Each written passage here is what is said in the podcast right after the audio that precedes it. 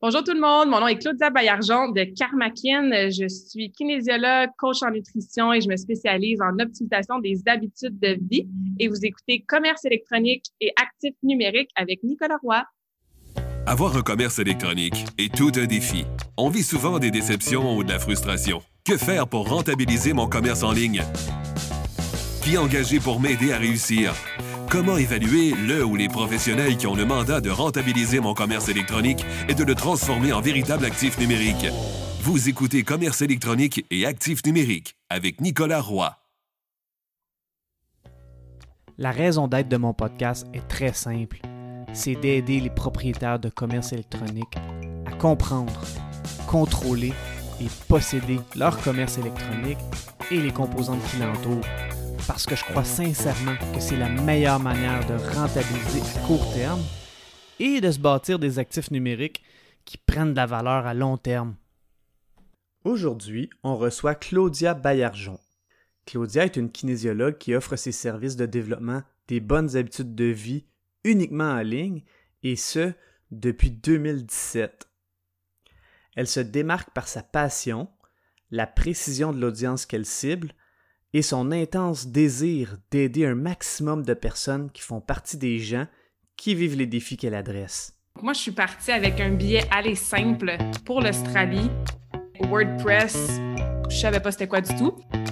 OK, c'est en ligne. Puis crickets. Il n'y a, rien qui se passe, tu sais. Toujours dans la mission de servir, d'aider le plus de gens possible. Créer ce, je dis en anglais, le ripple effect. C'est comme une goutte dans l'océan, que, moi j'aide une personne, mais cette personne-là peut aider les autres. Avant de débuter l'épisode, j'aimerais vous inviter au groupe Facebook Commerce électronique et actifs numériques. C'est l'endroit où on pose des questions concernant le commerce électronique, que ce soit par rapport à nos défis ou en réaction au contenu de l'émission. Alors c'est un rendez-vous, le groupe Facebook Commerce électronique et actifs numériques. Claudia, bienvenue à l'émission. Merci beaucoup. Écoute, en regardant un petit peu ton parcours, je sais qu'en finissant euh, l'université, tu as étudié en kinésiologie, puis même en exercice thérapeutique. Euh, par la suite, tu as décidé de quitter, de faire un voyage en Australie.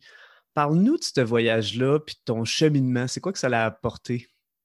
Ça a littéralement changé ma vie, ce voyage-là. Euh, je dis pas ça à la légère. Donc, moi, je suis partie avec un billet aller simple pour l'Australie. J'avais pas de plan, j'avais pas de durée minimum ou maximum que je voulais rester là-bas. J'avais pacté ma vie dans une valise jaune, puis j'avais laissé mes emplois, je finissais mes études. Puis j'avais une amie qui était aussi en kinésiologie, mais elle était en deuxième année, donc elle faisait son premier stage en régime coop en Australie. Puis elle m'avait dit Ah, je vais aller le faire là-bas, il y a bien des gyms, les gens s'entraînent là-bas, pourquoi tu viens pas? Puis quelque chose qui était tellement loin dans mon esprit que je pensais jamais être vraiment possible d'avoir ce genre de vie-là nomade puis de juste partir en voyage. Mais je l'ai fait sans trop poser de questions. Puis finalement, je suis restée en Australie pendant un an et demi. Donc, euh, elle, elle a fait son stage 12 semaines, et est revenue après, retourner à l'université. Puis moi, j'ai vraiment eu littéralement la piqûre du voyage, de la vie nomade. J'ai travaillé dans des gyms là-bas, donc dans mon domaine d'expertise, j'ai entraîné des gens, j'ai été euh, manager d'un gym aussi. Fait que de vivre deux passions ensemble euh, a fait en sorte qu'une chose devenait à une autre, puis un an et demi plus tard, ben j'étais encore là-bas. Puis c'est ce qui m'a aussi amené à me questionner sur ce que j'allais faire spécifiquement dans ma vie en termes d'entreprise, parce que j'ai toujours su que je voulais mon entreprise à moi. Mais au début, je pensais que ça allait être sous forme d'un gym ou une clinique ou un centre de performance pour les athlètes. Mais en ayant cette piqûre-là du voyage, je suis revenue un an plus tard, j'étais comme non, non, je peux pas m'ouvrir quelque chose parce que je vais être pris là géographiquement et je veux retourner voyager. Donc, ça a été vraiment le 180, l'élément déclencheur. C'est pour ça que je dis littéralement du reste de ma vie. Hmm.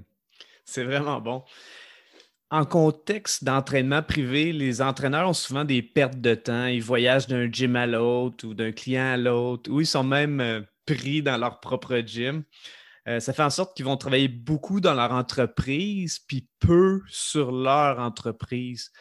Parle-nous du cheminement qui t'a amené à migrer ton entreprise ou de la développer sur le web. Mm-hmm. Ça vient du voyage, justement. Donc, je suis revenue de l'Australie, puis j'avais plus envie de retourner travailler justement pour quelqu'un d'autre dans un gym à cause de toutes ces raisons-là.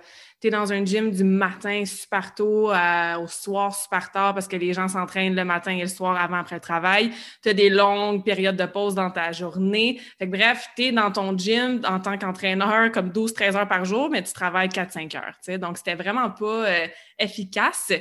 Et à travers la formation continue, des séminaires, des conférences, j'ai commencé à apprendre beaucoup sur la nutrition, le coaching en nutrition, beaucoup sur le mindset aussi. Fait que je me voyais plus juste être dans un gym, attendre mon client, l'entraîner pendant une heure, après ça, bonne semaine, puis j'espère que tu vas bien manger, puis tu vas avoir des pensées positives le reste de ta semaine. Donc, je cherchais une espèce d'approche beaucoup plus globale, mais je savais pas sous quelle forme, parce qu'encore une fois, le, le virtuel, c'était même pas une graine plantée dans mon cerveau à ce moment-là. Donc, je suis retournée enseigner le passage artistique, qui est mon sport euh, que je fais depuis que j'ai cinq ans, à temps plein pendant huit mois, parce que je voulais pas retourner dans des, dans des gyms ou dans des centres de conditionnement. Je suis repartie en voyage. J'ai fait qu'un trois mois backpack en Amérique du Sud. Euh, toute seule. Puis j'ai eu une espèce d'épiphanie sur la plage en Colombie vers la fin de ces trois mois-là. C'est là que l'idée d'une business virtuelle m'est apparue comme on dit, out of nowhere pendant que je méditais sur le bord de la plage. Bon. Puis le, même le nom de mon entreprise m'est apparu directement. Je suis comme Karma, Karma Fit, Karmakin. Non, ça va s'appeler Karmakin. Ça va être virtuel. J'ai aucune idée comment faire ça. But this is it. Voici la solution à tous mes problèmes. Donc, c'est là que l'idée est venue. Mais moi, je suis rentrée après à Montréal, euh, après ce voyage-là, mais j'avais aucune idée comment ça se faisait. Je suis experte dans mon domaine de coaching, de kinésiologie, de nutrition, mais tout ce qui est technologie, j'avais à peine Facebook. En venant de l'Australie, j'avais supprimé tout le monde sur ma liste parce que je voulais rien savoir des réseaux sociaux. J'avais pas LinkedIn, j'avais pas Instagram. Fait bref, je connaissais absolument rien de comment est-ce que ça se fait même coacher des gens en ligne. Fait que c'est là qu'est venue l'idée du virtuel. C'est là que j'ai pris, j'étais pressée là parce que l'idée était là. Puis moi, je suis ambitieuse, puis je travaille fort dans la vie. Fait que je voulais partir Karmakin comme là, là. Mais j'ai pris mon temps, j'ai fait des recherches j'ai fait une formation pour devenir online trainer, donc justement coacher des gens en ligne, travailler sur ma mission, mes valeurs, mes services, mon plan d'affaires, le budget, mon avatar, les services que j'allais faire. Donc, j'ai pris mon temps quand même, puis j'ai lancé Karmakin début, officiellement de, début 2017. Donc, euh, mais ça m'a pris beaucoup d'apprentissage et de leçons euh, à faire ce virage-là numérique, mais aucun regret parce que c'est ça, 4-5 ans plus tard, ça va tellement bien, puis c'est vraiment une, très belle décision que j'ai décidé de faire. Euh, D'ailleurs, c'est vraiment le fun de te suivre sur les médias sociaux. Moi, je te vois aller, puis c'est super inspirant. D'ailleurs, tu parles de ce que tu as appris. il y a beaucoup d'entraîneurs qui se plaignent qu'en ligne, ils ont des difficultés X, Y ou Z, mais que c'est plus difficile. De ton côté, tu es allé chercher de la formation, là, le Online Trainer Academy, entre autres. Qu'est-ce que cette formation-là t'a enseigné que ce soit au niveau technique, marketing, philosophique ou tout cet ensemble? Mm-hmm. Euh, je te dirais que c'est un changement de mindset qu'il faut souvent faire parce que là, tu passes de charger premièrement pour ton temps. Donc, je passe une heure avec ce client-là, mon entraînement privé dure une heure, donc vaut tant de dollars. À j'offre un service, un forfait en ligne de coaching. Surtout que moi, je voulais vraiment rajouter le volet nutrition, rajouter le volet mindset. Donc, la façon que tu vas former tes services, tes forfaits, puis même ton pricing. Mais ça, ça a été une belle un bel apprentissage parce que tu n'es pas habitué de faire ça quand tu charges à l'heure dans un gym. Créer des offres plutôt qu'échanger du temps pour de l'argent, créer des offres, c'est un changement de paradigme. Exactement. Puis ça change tout. On parlait tantôt de l'horaire du gym, que tu es là du matin au soir, puis que tu es juste payé le temps que tu travailles. Quand c'est ton entreprise en ligne, ben oui, il y a le temps que tu passes avec ton client, mais après, c'est d'apprendre à justement faire ton marketing. Moi, j'ai fait beaucoup, beaucoup de marketing sur les réseaux sociaux. Autant qu'avant en Australie, je voulais rien savoir que là, j'adore ça, créer du contenu pour les gens, grossir mon network, inspirer, éduquer à travers que ce soit mon podcast, des, des posts, des photos, des vidéos. Donc, je fais beaucoup de marketing de réseaux sociaux. Donc, apprendre ça. Apprendre aussi à pas vouloir aider tout le monde pour tout souvent, on le dit en niche it down, donc vraiment détailler c'est qui ton client cible, c'est quoi ton service, c'est quoi le problème que tu aides. Souvent, quand on commence, ben moi, j'avais un peu cette, euh, ce mindset-là, cette mentalité-là de, ah, ben, je peux aider tout le monde avec n'importe quel objectif, de perte de gras, de gain de masse musculaire, des athlètes, monsieur, madame, tout le monde, pour la nutrition, pour tout. Mais surtout dans notre domaine, en ligne, il y en a énormément, surtout maintenant, là, depuis mars 2020, des coachs en ligne, des entraîneurs en ligne. Donc, d'apprendre aussi grâce à, oui, le Online Trainer Academy, de choisir ce dans quoi tu te, spécifies, te spécialises. Comme ça, tu peux te, tu peux ressortir du, du, lot, en fait, puis te faire reconnaître comme un, comme un expert. Fait que ça aussi, c'est un autre concept super intéressant qu'au début, euh, je ne maîtrisais pas très bien, mais que la certification m'a aidé. Puis au niveau du marketing de Karmakin, euh, excuse-moi, euh, tu en as parlé un peu de ton avatar. Tu cibles principalement des femmes professionnelles. Comment tu mm-hmm. te prends pour attirer ta clientèle? Mm-hmm. Donc, euh, exactement, des femmes 30 à 50 ans environ, souvent qui ont des enfants, mais des, pas nécessairement des bébés, des enfants qui sont primaires ou secondaires, donc il y a la vie familiale qui vient en compte. Des femmes qui ont essayé toutes sortes d'affaires, des pilules miracles, les diètes magiques, euh, se forcer à aller au gym ou à courir dehors pendant des heures. Fait que, on fait vraiment une approche progressive d'optimisation des habitudes de vie. Puis, au début, début à Macken, c'était beaucoup dans mon réseau personnel.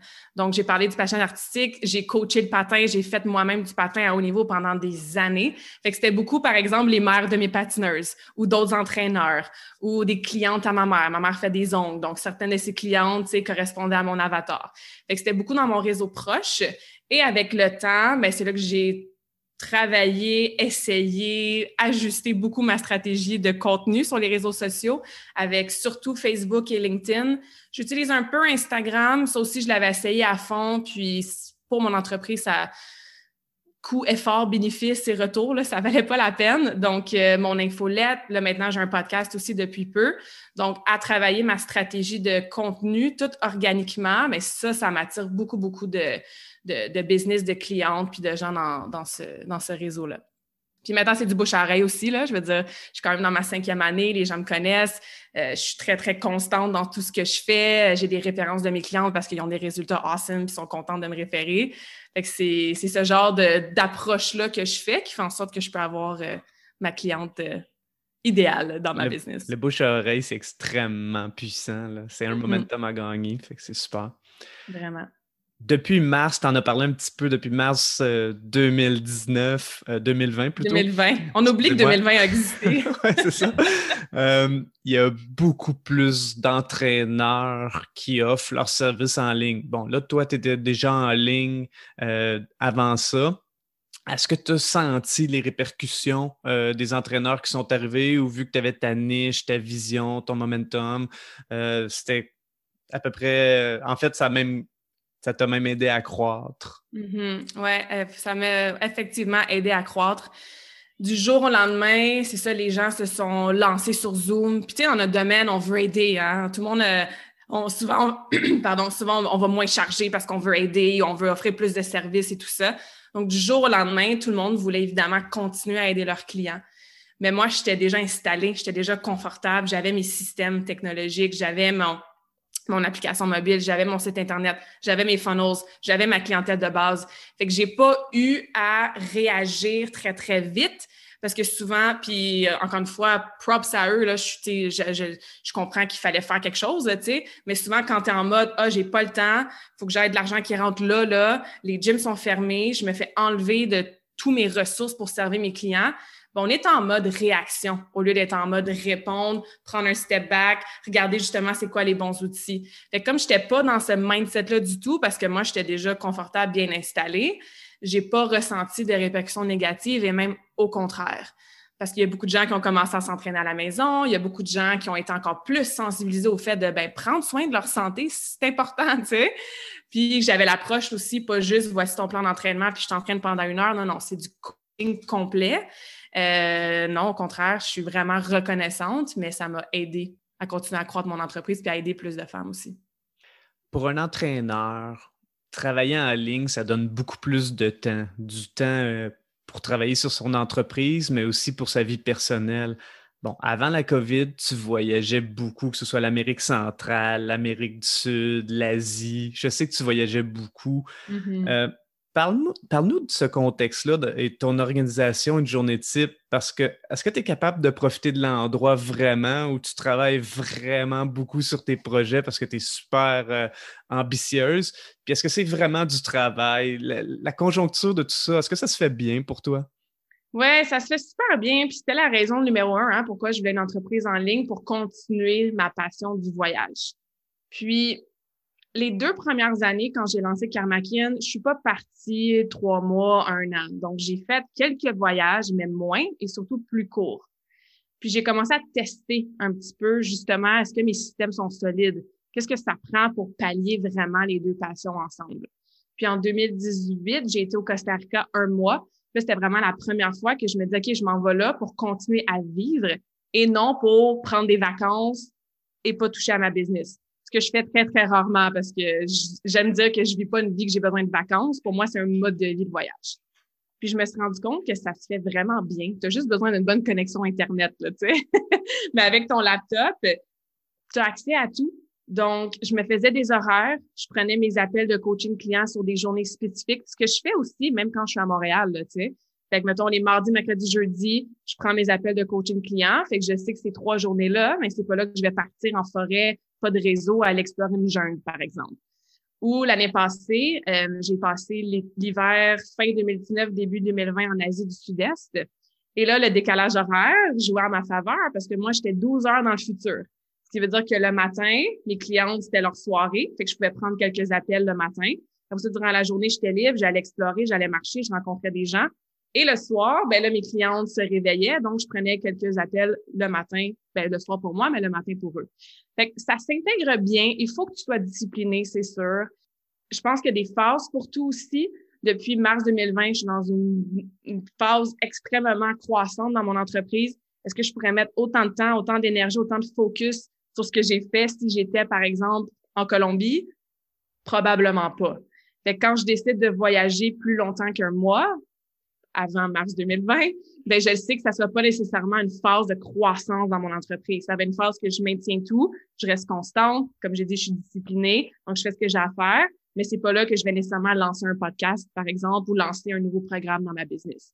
Éventuellement, je crois très bien que ça se ferait, mais à date, c'est un peu comme ça que moi, je l'ai approché là, dans les premières années. Hmm, intéressant.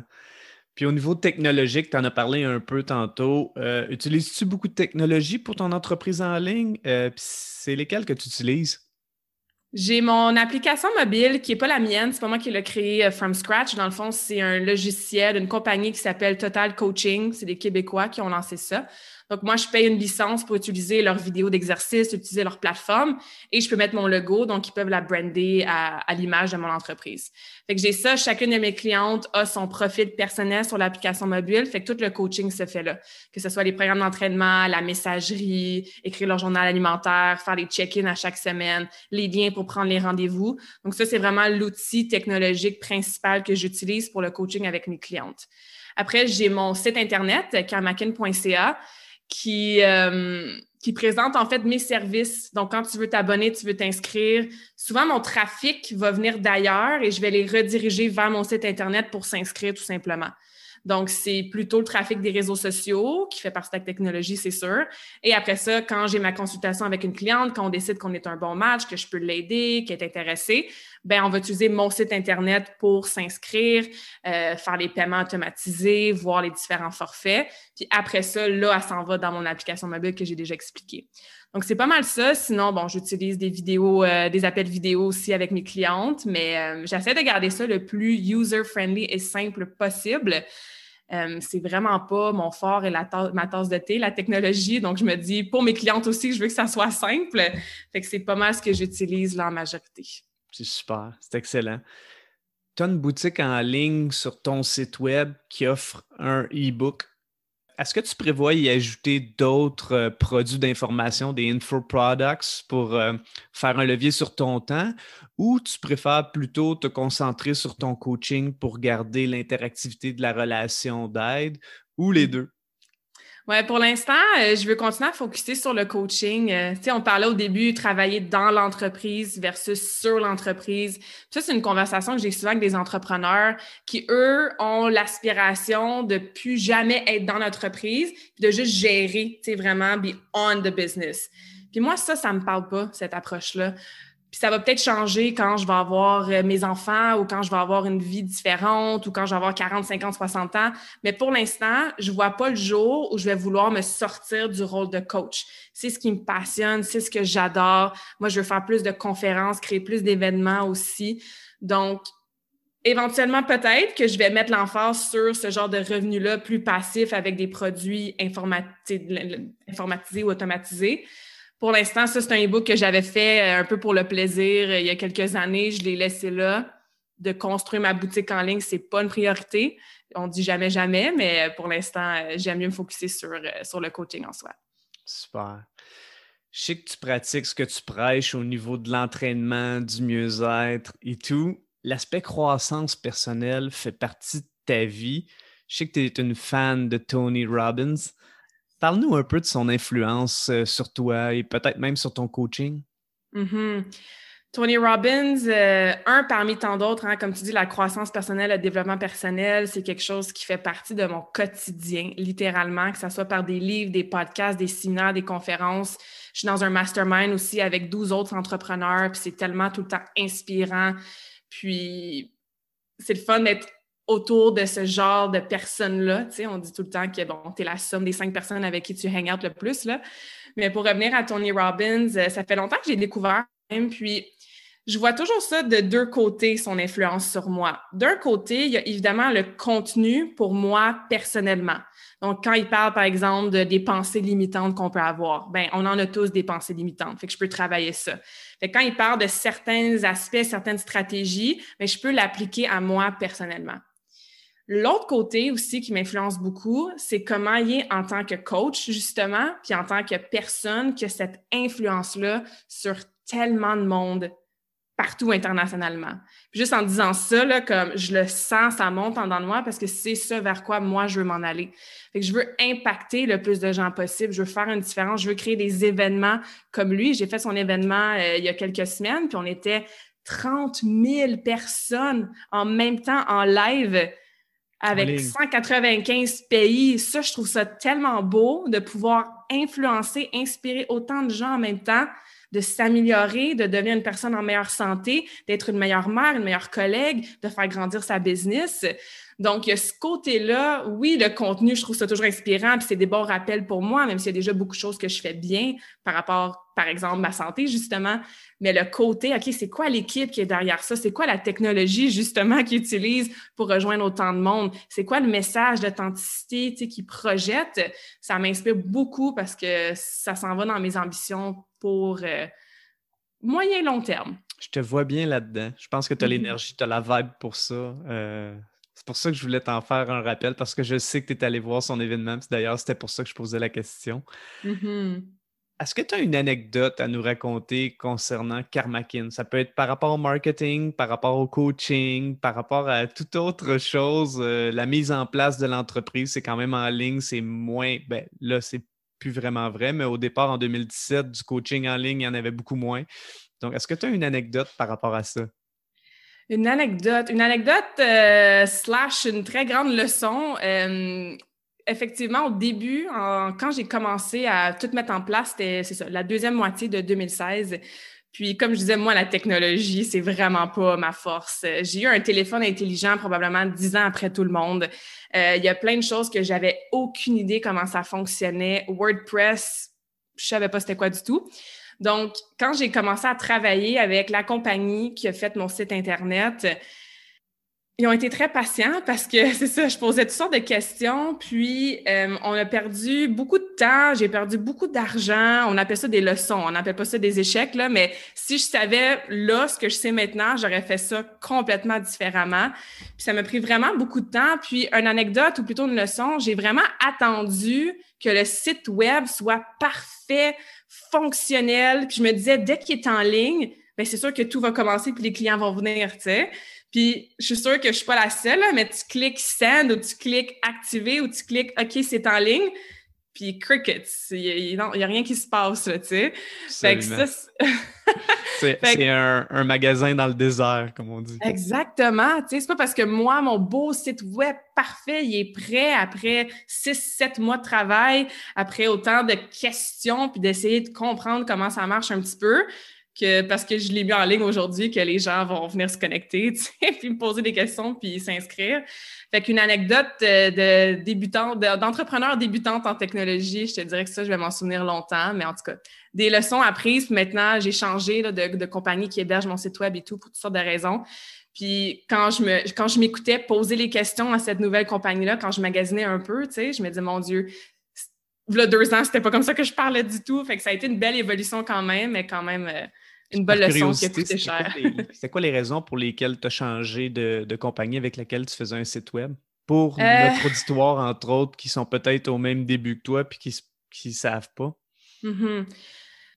J'ai été un peu insatisfaite par la communication parce que, effectivement, moi, je connaissais pas grand-chose, mais je veux dire, je suis intelligente. Donc, si tu prends le temps de m'expliquer puis de me dire un petit peu les attentes, ou plutôt ce à quoi je devrais m'attendre en termes d'échéance surtout, bien, parfait, je vais comprendre.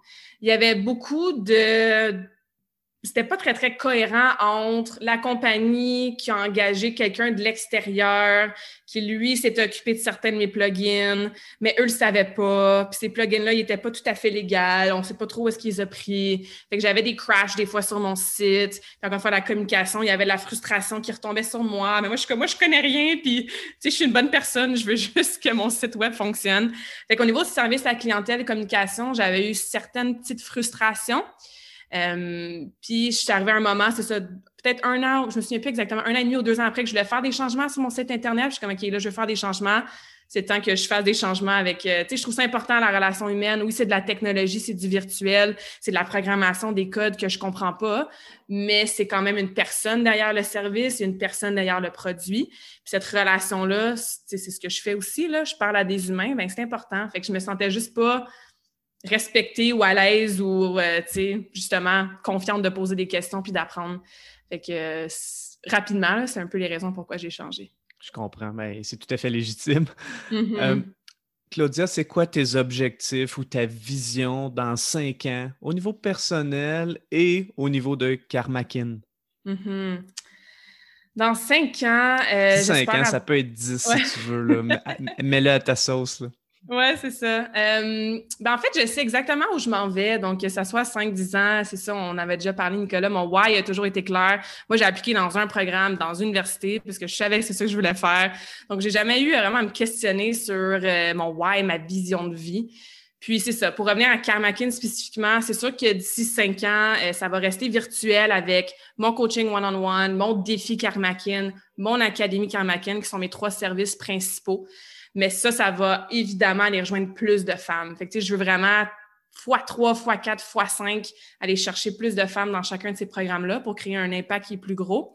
C'est sûr qu'il y a beaucoup plus de conférences d'ici cinq ans. Il va y avoir des conférences à l'international, ça c'est sûr. Il y en a une planifiée dans ma tête depuis longtemps, mais ça s'en vient quand, bon, on va pouvoir revoyager sans restriction. Donc, il y a des conférences à l'international, il y a des événements en personne aussi, des journées un peu immersives ou des fins de semaine, des genres de, retraite de, santé, tout ça. Donc, ça, je veux créer plus d'occasions comme ça. J'adore la cause des enfants aussi. Donc, moi, j'utilise beaucoup l'impact que j'ai avec Karmakin, que ce soit les revenus que je fais au niveau financier ou l'impact que j'ai dans mon réseau pour redonner à la cause des enfants. Donc, c'est sûr que d'ici cinq ans, il va y avoir encore plus de ça, faire des événements justement pour les mettre en lumière, pour aller chercher justement des dons puis les redonner à des organismes qui font des choses fantastiques localement, mais aussi partout dans le monde. Donc, euh, c'est pas les idées qui manquent. Il y a sûrement un livre aussi, à quelque part là-dedans. Il y a le podcast qui va continuer à grandir, c'est sûr. Livre, peut-être pas cinq ans, mais il y a beaucoup de projets, mais toujours dans la mission de servir d'aider le plus de gens possible. Puis créer ce, je dis en anglais, le ripple effect, là, comme une goutte dans l'océan, que, que moi, j'aide une personne, mais cette personne-là peut aider les autres. Puis grâce à cette aide-là, ben, on peut aider les enfants. Donc, ça va être ce que je fais en ce moment, mais amplifié pas mal plus. Puis euh, niveau personnel, ben, c'est sûr que moi, je veux, je veux être maman à un moment donné, c'est sûr. Donc d'ici cinq ans, j'espère avoir euh, un ou deux enfants. Je vais continuer à voyager. Je veux amener mes enfants dans une vie nomade, c'est sûr. Euh, ça me prend pas grand-chose pour être heureuse dans ma vie personnelle. Je suis bien dans mes affaires. Moi, il y a de la nature, il y a de l'eau, il y a des longues marches, il y a un gym que je peux lever des poids, il y a une patinoire que je peux patiner.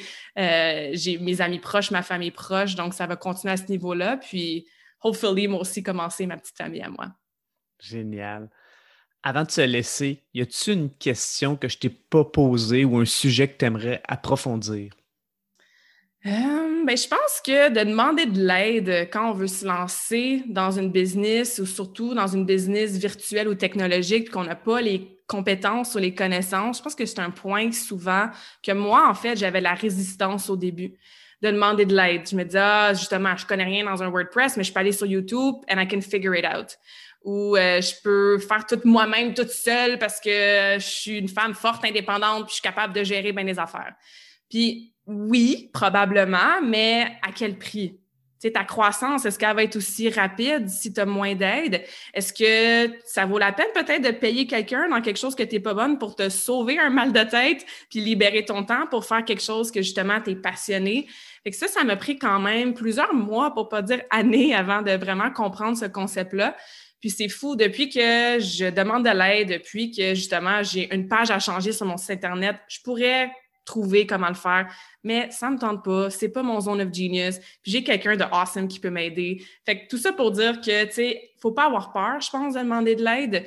Souvent, c'est, en tout cas, moi, je trouvais que c'était vu comme faible ou trop vulnérable ou être pas capable de trouver ses ressources. Oui, je suis capable, mais non, au contraire, ça va être fait mieux, mieux fait, bien fait, fait plus vite, puis ça va me permettre, moi, d'être dans mon zone of genius. Fait que ça serait un, petit conseil que je donnerais à ceux qui nous écoutent euh, si jamais vous avez des petites difficultés. Puis après ça, tu apprends. Tu sais, je dis pas que je suis experte de WordPress en ce moment, là, vraiment, vraiment pas, mais je connais un minimum maintenant. Tu donc, de demander de l'aide des experts, c'est pas pour rien que tout le monde se, se qualifie ou, se, ou va chercher cette expertise-là. Euh, chacun son domaine, puis pourquoi pas tout s'aider, puis tout s'en apprendre un petit peu euh, pour la suite. Là. Je pense que ça, c'est un bon conseil à, à, moi garder en tête, mais à, garder en tête aussi quand on commence. C'est super, c'est excellent.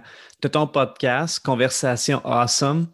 Euh, mm-hmm. C'est vraiment super là, pour les femmes professionnelles de, tu disais, 29, en fait, la tranche d'âge, peu importe le contexte. Mm-hmm. là. Et euh, sinon, c'est quoi la meilleure manière de te rejoindre pour les, femmes qui nous écoutent présentement, qui voudraient faire partie de ta communauté? Mm-hmm. Comme je disais, hein, je mets beaucoup, beaucoup de contenu sur les réseaux sociaux, donc surtout sur ma page Facebook Karmakin. Donc, si vous cherchez Karmakin sur Facebook, vous allez trouver. LinkedIn aussi, je suis super active, donc si vous voulez connecter avec moi, juste mon nom au complet, Claudia Bayargent. Mon podcast qui se trouve sur toutes les plateformes, donc juste faire une petite recherche Karmakin ou le nom complet, c'est Conversation Awesome avec Karmakin. Mais si vous écrivez Karmakin sur Google, vous allez pouvoir euh, trouver tout ça, ça va me faire plaisir de connecter avec vous. Super. Claudia, je te remercie beaucoup. C'est vraiment apprécié. Merci à toi, Nicolas. Je vous remercie beaucoup d'avoir écouté cet épisode. Je vous invite à vous joindre au groupe Facebook Commerce électronique et actifs numériques et je vous dis à la prochaine.